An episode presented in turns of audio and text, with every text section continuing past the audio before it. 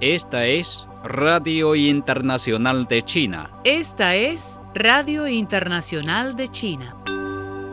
El consejero de Estado y ministro de Relaciones Exteriores de China, Wang Yi, se reunió el lunes con la subsecretaria de Estado de Estados Unidos, Wendy Sherman, e instó a Estados Unidos a dejar de lado la arrogancia y los prejuicios y a volver a una política racional y pragmática hacia China. Ante las graves dificultades y desafíos en las relaciones China-Estados Unidos, Wang dijo que se requiere una seria consideración de la parte estadounidense para que haga la elección correcta sobre si los lazos bilaterales se dirigirán a una confrontación o a un mejoramiento. Wang dijo que la visita de Sherman es parte del contacto y diálogo mutuos y dijo que las dos partes deben ampliar el entendimiento mutuo, borrar los malentendidos, evitar errores de cálculo y manejar mejor las diferencias a través de diálogos constantes. La nueva administración estadounidense ha continuado en general con la política extrema y errónea hacia China de su predecesora, ha desafiado de forma constante las cuestiones fundamentales de China y ha reforzado la contención y represión de China, dijo Wang, quien añadió que China se opone con firmeza a tales prácticas de Estados Unidos.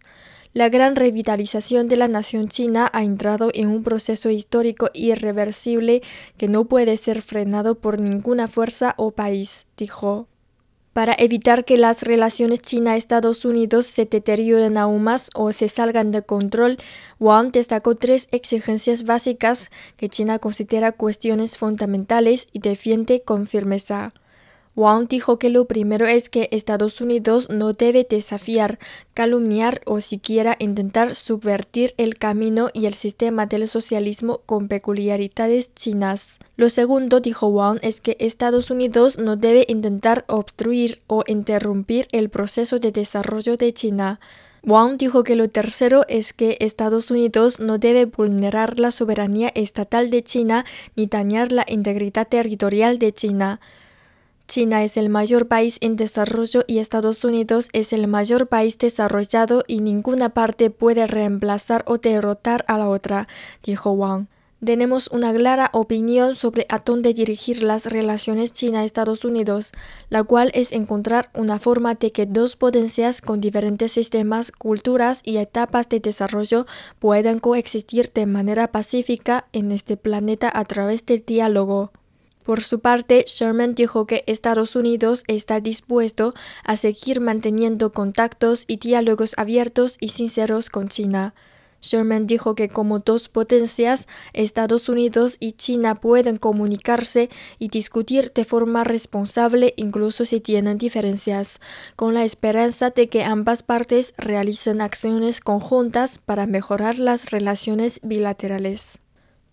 China y Estados Unidos deben encontrar a través de diálogos una forma de que los dos países grandes de diferentes sistemas, culturas y etapas de desarrollo puedan coexistir pacíficamente e incluso conseguir beneficios comunes. Así dijo el portavoz del Ministerio de Relaciones Exteriores de China, Zhao Lijian, al comentar la reunión entre el canciller Wang Yi y la subsecretaria de Estado de Estados Unidos, Wendy Sherman. Las relaciones sino-estadounidenses se hallan en una encrucijada histórica y los países deben decidir su rumbo, enfatizó el portavoz, quien agregó que ambas partes acuerdan que es muy importante mantener la comunicación y que son necesarios más diálogos sinceros y francos.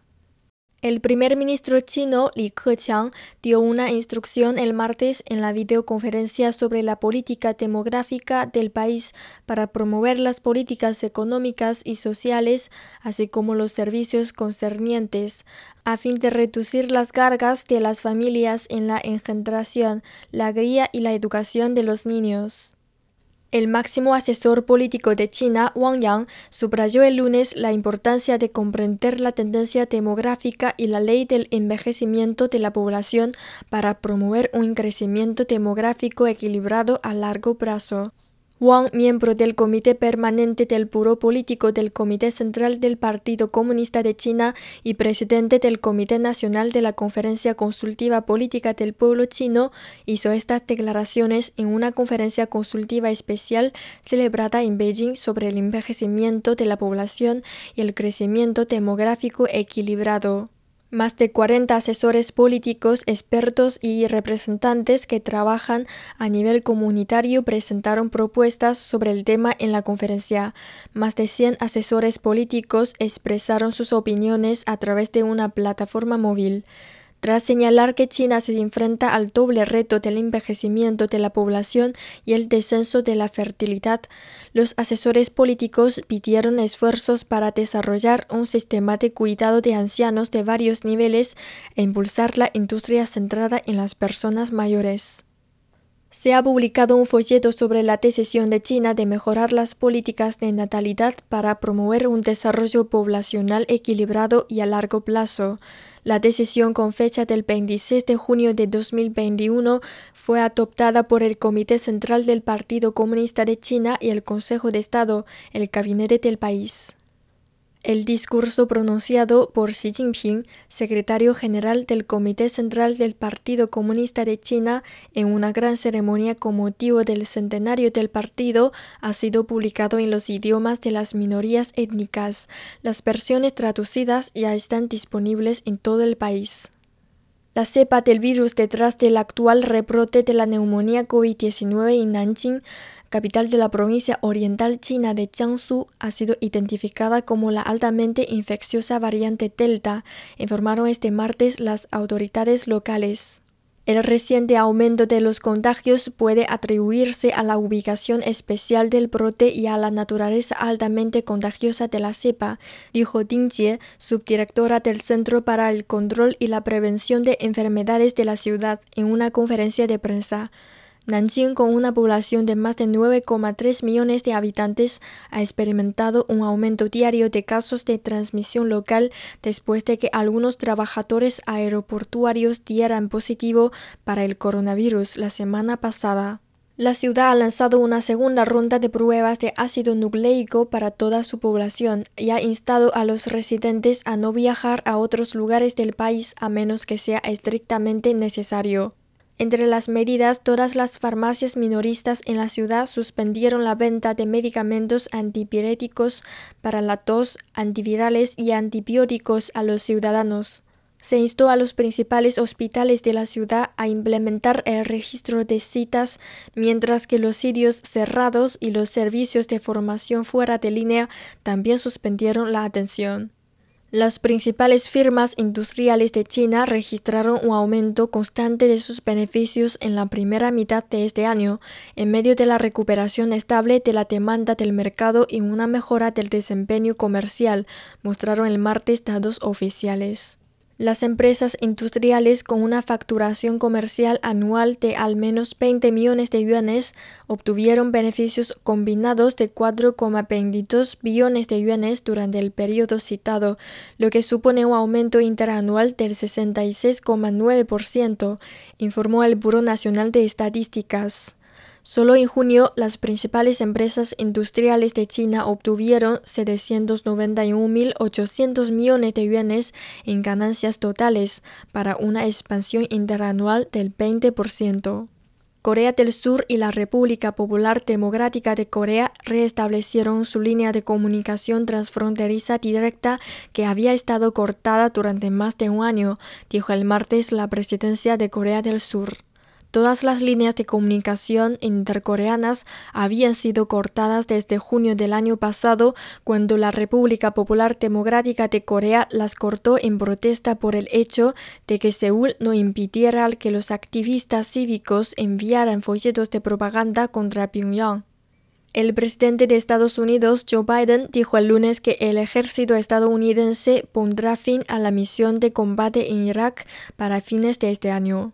Nuestro papel en Irak se quiere continuar entrenando, apoyando, ayudando y enfrentando a un Estado Islámico cuando resurja, pero no vamos a estar para fines del año en una misión de combate, dijo Biden en la oficina oval con el primer ministro de Irak, Mustafa al-Karhimi, de visita en Estados Unidos.